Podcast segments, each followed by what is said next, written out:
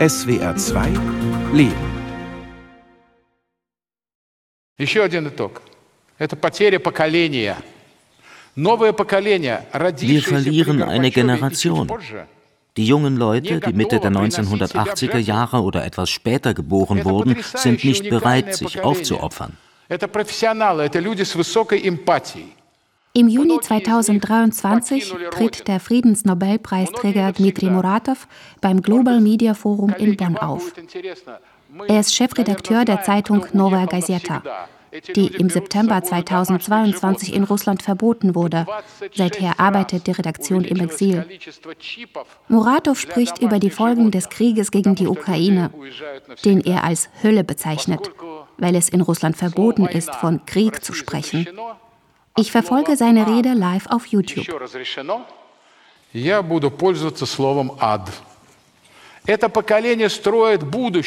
Diese Generation der Perestroika baut sich eine Zukunft auf, während die Regierung in Russland versucht, die Vergangenheit wiederherzustellen. Dmitri Muratows Worte gehen mir nicht mehr aus dem Kopf. Wir verlieren eine Generation. Ich bin 1985 geboren als Michail Gorbatschow Glasnost und Perestroika, Transparenz und Umgestaltung ausrief. Der langjährige Ost-West-Konflikt wurde endlich beendet. Wir, die Kinder der Perestroika, wurden ohne eisernen Vorhang und Propaganda groß. Die Welt stand uns offen. Ich wuchs in Belarus auf, verbrachte meinen ersten Urlaub als Jugendlicher am Schwarzen Meer in der Ukraine, studierte in Russland und später in Deutschland, wo ich heute als Journalistin arbeite. Gehöre ich einer verlorenen Generation an? Als Russland die Ukraine am 24. Februar 2022 überfiel, hatte ich das Gefühl, den Boden unter meinen Füßen zu verlieren. Wie konnte es nur so weit kommen? Ich besuche meine ukrainische Freundin Lena in Köln. Sie ist 1986 in Kiew geboren. Genauso wie ich kam sie 2006 als Austauschstudentin nach Deutschland absolvierte hier dann ein Masterstudium und fand anschließend eine Arbeit. Sie ist Teamleiterin beim Produktmanagement in einem Logistikkonzern. Lena und ich lernten uns bei einer Jobmesse kennen und sind seit 14 Jahren befreundet. Danke für den Tee. Soll ich dir äh, kurz ein paar von meinen zeigen? Sehr dann, gerne. Äh, ja, du hast ein richtig, richtig tolles Album, ne? Ja, hat mein Mama oh, für mich geklippt. Also diese Mickey Mouse, die sind nach Ich habe mein Fotoalbum mitgebracht. Ein graues DIN A4-Buch mit vergilbten Seiten. Nasch Ribionek, unser Kind, steht auf der Titelseite. Darin sind meine Kindheitsfotos geklebt. Dazwischen Krepppapier. Auf einem Schwarz-Weiß-Bild aus dem Jahr 1991 bin ich bei der Silvesterfeier im Kindergarten zu sehen. Ich trage ein Kleid aus Tüllstoff auf dem Kopf eine Krone aus Lametta und Metalldraht. Solche Fotos hatte ich auch, also so auch äh, hier mit. Ähm, als Schneeflocke. Schneeflocke, genau, ja. Und ähm, das waren so die schwierigen 90er Jahre, sage ich immer. Warum schwierig? Weil es natürlich nach dem Zerfall der Sowjetunion ziemlich äh, schwierig äh, wirtschaftlich in der Ukraine auch zuging. Also viele Fabriken und äh, Betriebe wurden eingestellt. Die Menschen haben entweder ihre Jobs verloren oder haben ganz wenig Geld verdient, sodass man tatsächlich jeden Tag fürs Überleben kämpfen musste. Oh. Lena holt ihre Kindheitsfotos aus einer roten Schachtel. Auf einem Bild ist sie als Sechsjährige zu sehen. Lena trägt ein buntes T-Shirt mit der Aufschrift Sport, Sport, Sport und einen weißen Rock. Ich habe bei meiner Oma äh, auf dem Dorf gelebt. Meine Onkel und Tante haben dann gesagt, okay, dann fahren wir halt mal ein Fotoshooting machen. Und ich hatte jetzt nichts so wirklich, also schickes zum Anziehen, deshalb war das äh, ja so auf die Schnelle. Da die Eltern viel arbeiten mussten, verbrachte Lene ihre Sommerferien auf dem Land bei der Oma. Ihre Mutter arbeitete als Krankenschwester. Ihr Vater war ein angesehener Chirurg. Nach der Unabhängigkeit der Ukraine 1991 kam die Familie finanziell kaum über die Runden. Die Krankenhäuser waren unterfinanziert. Das Einkommen der Eltern reichte nur für das Nötigste Lebensmittel, Kita-Gebühren, Musikschule. Zum Sparen blieb nichts übrig. Lenas Vater machte sich Vorwürfe, dass er die Familie nicht mehr richtig versorgen konnte und sehnte sich nach der Sowjetunion. Er konnte sich noch bis kurz vor seinem Tod daran erinnern, was die Wurst zu Zeiten der Sowjetunion gekostet hat. Das heißt, er ist tatsächlich auch, glaube ich, ziemlich in der Zeit stecken geblieben. An ihm habe ich verstanden, dass nicht alle Menschen dieses Umdenken, ne, diesen Umstellen auf die Neuzeiten geschafft haben. Ich war damals also ziemlich stark gegen Sowjetunion oder ich sag mal so gegen Sozialismus auch. So, zum Glück habe ich alles digitalisiert. Lena klappt ihren Laptop auf und öffnet mehrere Dateien. Sie hat ihre Schulaufsätze gescannt. Das sind so vier Stück, die nur über die ukrainische Sprache geschrieben wurden, unter verschiedenen Aspekten. Und das ist zum Beispiel auch so, äh, das heißt äh, Ukrainska Mova ja, auf Deutsch ukrainische Sprache und ich. Ich fand es aber sehr bemerkenswert, dass ich hier tatsächlich dann geschrieben habe, ich werde alles Mögliche dafür tun, damit meine Kinder ukrainisch sprechen. Also heute spreche ich mit meinem Kind tatsächlich ukrainisch. Im Herbst 2004 nahm Lena an der Orangenen Revolution in der Ukraine teil. Sie zeigt mir Fotos davon auf ihrem Handy. Es schneit, ihre Wangen und die Nase sind rot vor Kälte. Die Augen strahlen.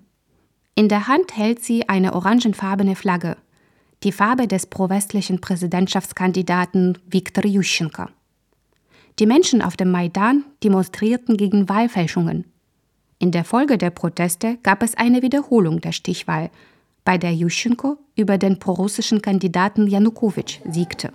Da war ich fast jeden Tag auf dem Maidan und das war so eine Stimmung in uns allen, so in den jungen Menschen, so dass wir was bewirken können, wenn wir aufstehen und wenn wir für die Werte, die wir vertreten, einstehen.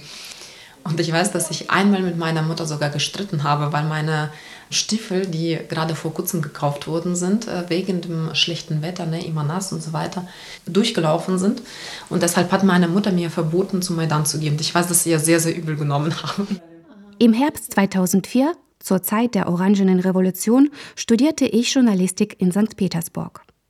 Das russische Fernsehen zeigte damals Bilder von Menschen auf dem Maidan, die angeblich vom Westen bezahlt wurden und Chaos stiften sollten. Im Studium in Russland habe ich Irina Pankratova kennengelernt. Meine ehemalige Kommilitonin wurde 1986 in St. Petersburg geboren. Ich besuche sie in Lettlands Hauptstadt Riga, wo sie heute lebt. Wir treffen uns im Zentrum der Stadt. In einem fünfstöckigen Gebäude mit Stuck an der Fassade befindet sich im vierten Stock der Media Hub. Eine große Wohnung, in der Journalistinnen und Journalisten arbeiten. Viele von ihnen sind seit dem Angriff auf die Ukraine aus Russland geflohen. So wie Lena und ich kann Irina sich nicht an die Sowjetunion erinnern aber sie erinnert sich noch an den gescheiterten Putsch im August 1991 in Moskau, der den Zerfall der UdSSR beschleunigte. Ich war erst fünf Jahre alt, aber ich erinnere mich an den Putsch. Wir waren nicht in der Stadt, sondern auf Kur. Ich kann mich erinnern, dass meine Mutter unter der Decke Radio hörte. Ich hatte eine leise Ahnung, dass etwas Wichtiges passiert. Erst dachte ich, sie hört coole Musik. Erst später verstand ich, dass sie wissen wollte, was mit unserem Land passiert.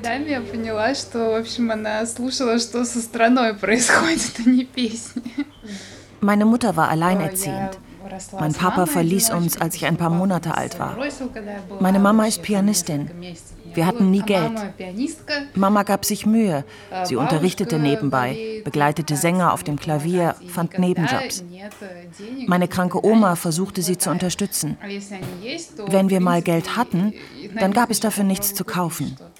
Neben Armut war die zunehmende Kriminalität das, was Irinas Kindheit in den 90er Jahren am meisten prägte. Ein Nachbarskind soll gekidnappt worden sein. Eine Familie aus der Gegend wurde ermordet. Irina durfte nie allein draußen spielen. Ich kann mich auch an einige gute Momente erinnern. Zum Beispiel, als McDonald's ein Restaurant in Moskau eröffnete. Wir hatten dort Verwandtschaft. Wenn wir dahin kamen, sahen wir eine Riesenschlange. Dann kam McDonald's nach St. Petersburg. Ein Besuch dort war wie ein Fest. Mama kaufte mir Pommes mit Ketchup. Noch während des Studiums gründete Irina mit ein paar Kommilitonen ein Studentenmagazin.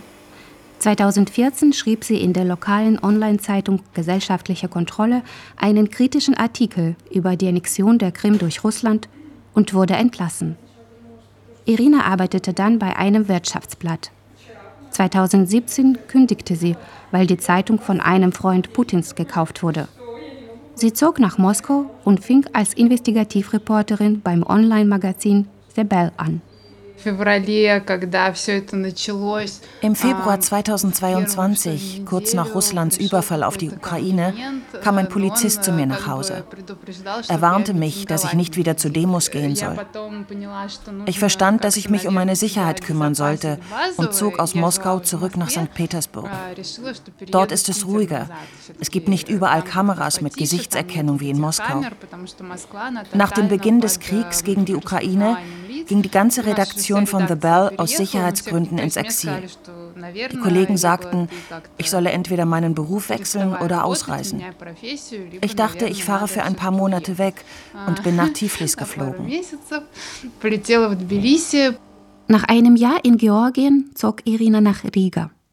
Sie arbeitet weiter als investigative Journalistin und recherchiert zum Beispiel darüber, wie Russland die vom Westen verhängten Sanktionen umgeht oder wie der Kreml Kriegspropaganda betreibt. Місяць по небу ходить, пісню свою заводить, зорі за ним співаю. Місяць по небу ходить. Ich bin gerade vor kurzem Mutter geworden. Ne? Mein Kind war gerade eben so einen Monat alt und wir haben eigentlich so geplant, dass meine Mutter zu Besuch kommt und sie hatte ihren Flug für den 25. Februar gebucht. Und dann weiß ich noch, dass ich dann morgens aufgewacht bin und äh, Manuel hat mir das erstmal nicht gesagt, bevor ich selbst irgendwie online gegangen bin. Und dann habe ich gesehen, also die ersten Angriffe, da also hauptsächlich auf Flughäfen. Und mir war natürlich im ersten Moment klar, da kann man von keinem Flug mehr sprechen überhaupt, also wie sie ausreisen kann oder nicht. Ich habe sie angerufen, war total panisch. Na, was machen wir jetzt?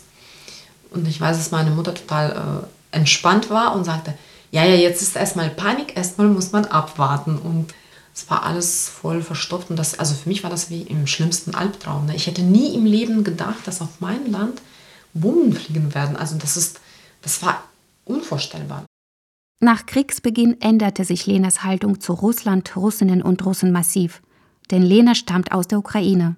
Für mich kann ich sagen, dass ich jetzt sehr misstrauisch bin. Ne? Und wenn ich jetzt jemanden in Deutschland oder im Ausland treffe, der Russisch spricht, dann bin ich erstmal sehr, sehr zurückhaltend, weil für mich immer die Frage, also von welchem Lager bist du? Das klingt vielleicht kriegerisch, ne? aber ne, ich weiß nicht, welche Einstellungen die Menschen haben. Wie stehen sie äh, zu dem Krieg? Ne? Wie stehen sie zu der Politik in Russland? Also ich bin nicht auf dem Kriegsfuß mit allen Russen. Ich möchte jetzt, wie gesagt, nicht alle über einen Kamm scheren. Ich glaube, ich wünschte mir einfach am Anfang, dass viel mehr Menschen auf die Straßen gehen und dass sie aufstehen und einfach zeigen, dass sie in Mehrheit sind. Aber ist dir das klar, dass, ähm, also was du sagst, zum Beispiel das Volk aufsteht und zeigt, das ist die Mehrzahl und die Regierung müsste dann auf das Volk hören und damit aufhören. Aber das funktioniert in einer Diktatur so nicht. Ich verstehe vollkommen, aber auf der anderen Seite, warum oder wie ist die, diese Diktatur entstanden? Aber jetzt sind wir an dem Punkt, wo das da ist und mir tun die Leute wirklich leid, die das gemacht haben. Wir sitzen hier und trinken gemütlich Tee und die sitzen im Gefängnis. Vor den Menschen habe ich auch den größten Respekt. Es gibt aber leider auch viele, die von der Propaganda einfach schon so blind sind, dass sie dieses Regime auch immer noch unterstützen. Ich habe auch solche Fälle direkt in meiner Familie, leider. Wie gesagt, so ein bisschen, ich finde, man sagt oft, man bekommt so eine Regierung, die man so irgendwie verdient hat. Ja, das ist auf jeden Fall nur schmerzhaft zu hören, dass man hat die Regierung, die man verdient, auch für mich. In meiner Heimat Belarus regiert Alexander Lukaschenko seit 1994 mit harter Hand. 2020 kam es zu den größten Massenprotesten in der Geschichte des unabhängigen Staates. Hunderttausende gingen gegen Wahlfälschungen auf die Straße. Die Demos dauerten monatelang und wurden mit Gewalt niedergeschlagen. Im Februar 2022 marschierten russische Truppen auch von belarussischem Territorium in die Ukraine ein. In Riga gehen Irina und ich zur russischen Botschaft. Ein imposantes Gebäude in Pastellrosa und Weiß. Davor eine russische Fahne. Siehst du das Straßennamenschild da? Übersetzt heißt das Straße der Unabhängigkeit der Ukraine. Früher hieß sie anders. Die Stadtverwaltung benannte die Straße um, um die Russen zu ärgern. Auf dem Platz gegenüber der russischen Botschaft hing ein großes Porträt von Putin, der wie ein Skelett aussah. Das konnten die Mitarbeiter der Botschaft aus ihren Büros sehen. Ich habe gehört, das Plakat wurde vom Wind beschädigt, deswegen wurde es wohl entfernt. Auf dem Platz finden öfter Kundgebungen gegen den Krieg statt. Auf der anderen Straßenseite steht eine Stahlkonstruktion auf der ukrainische Flaggen und Plakate mit der Aufschrift Ruhm der Ukraine angebracht sind.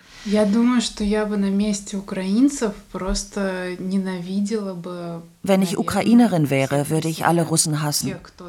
Ich verstehe die Menschen, die so fühlen. Ich kann es nachempfinden. Denn ich selbst ertappe mich dabei, dass ich alle aus dem russischen Sicherheitsapparat hasse, weil sie in erster Linie für die Zerstörung meines Lebens, für die Zerstörung meines Landes verantwortlich sind.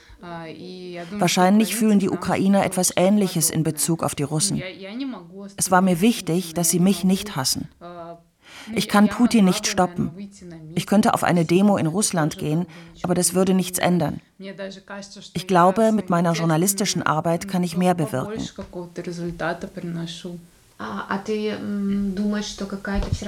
Glaubst du, dass wir eine Mitschuld oder Verantwortung tragen? Wenn man logisch nachdenkt, haben wir keine Mitschuld. Aber emotional spüre ich sie doch. Ich spüre, dass ich nicht genug gemacht habe, um das zu verhindern.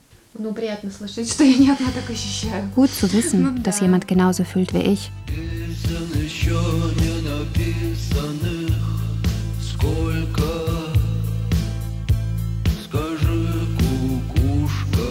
Vieles, was wir in der Kindheit kennen und lieben lernten, wurde durch den Krieg und die russische Propaganda vergiftet. Zeichentrick und Kinohelden, Bücher und Musik. Auch Irinas Lieblingslied Kukuschka von Viktor Zoy bekam eine neue Bedeutung.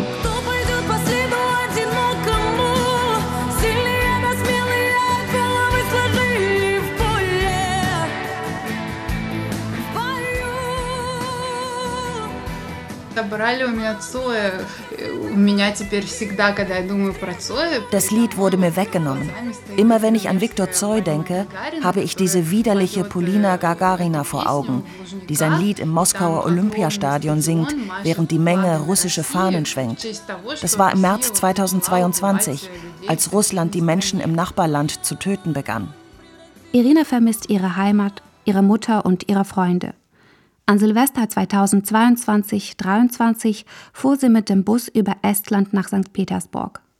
Sie traf Sicherheitsmaßnahmen, besorgte sich eine neue SIM-Karte und übernachtete in den sieben Tagen nie in der Wohnung, wo sie gemeldet ist.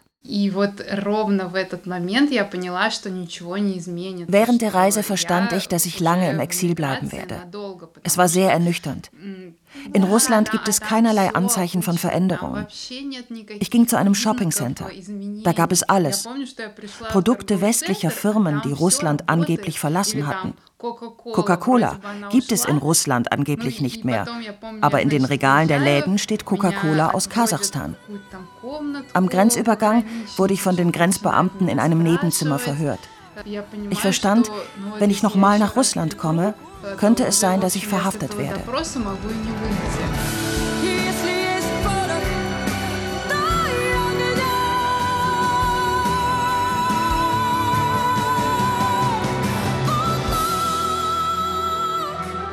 я всю жизнь э, живу вот в этом состоянии, что я только чего-то добилась, а у меня это Mein ganzes Leben schon habe ich das Gefühl, sobald ich etwas erreiche, wird es mir weggenommen. Putin zertrampelte unsere Leben. Natürlich geht es den Ukrainern schlechter. Er will sie töten. Aber er vernichtet auf gewisse Weise auch seine eigene Bevölkerung. Ich habe kein Zuhause mehr.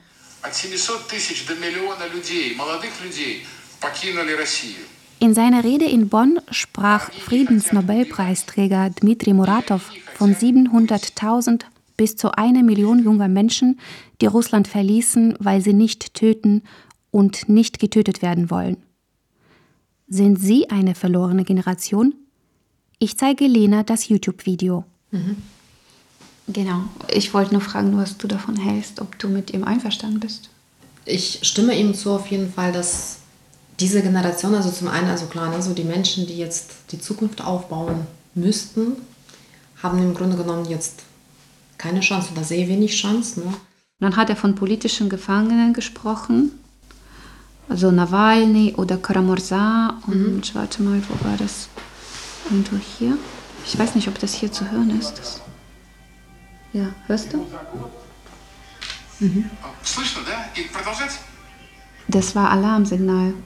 Ach so. Und auf Ukrainisch wurde gesagt, dass es ja, wenn ähm, die Städte bombardiert werden, das die, ist äh, das Geräusch. Sie, sie dann, mhm. also jemand hat während seiner Rede über politische Gefangene diese Sirene hat eingeschaltet, um ja, aufmerksam zu machen mhm. und eigentlich um zu stören. Und es gab ja schon Kritik davor, dass er überhaupt eingeladen wurde. Ich glaube, momentan sprechen auch noch in vielen auch viele Emotionen auch. Ich nehme mich selbst auch nicht raus. Ne? Das ist ganz schwierig, ne? so in der Situation, wo man weiß, deine Landsleute werden getötet, also viele Zivilisten auch. So viele auch Empörung, Verletzung, Wut auch letztendlich in einem spricht. Er spricht von der verlorenen Generation.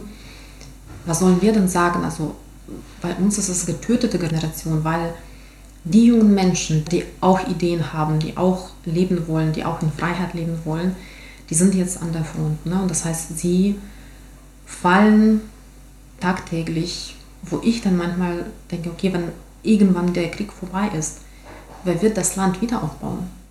Ich hoffe, dass die mutigen Ukrainerinnen und Ukrainer ihre Unabhängigkeit verteidigen und ihr Land wieder aufbauen können.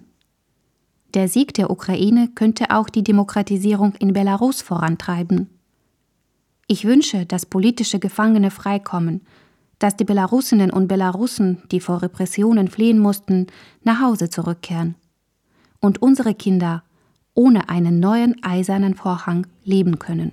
Я кажу, ні, жахливі ці війні, і бачу у вісні мирне небо.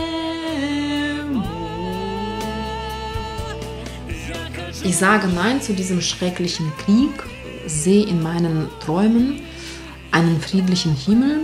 Ich sage Nein, das Land im Feuer und Siegestage, die kommen zu dir.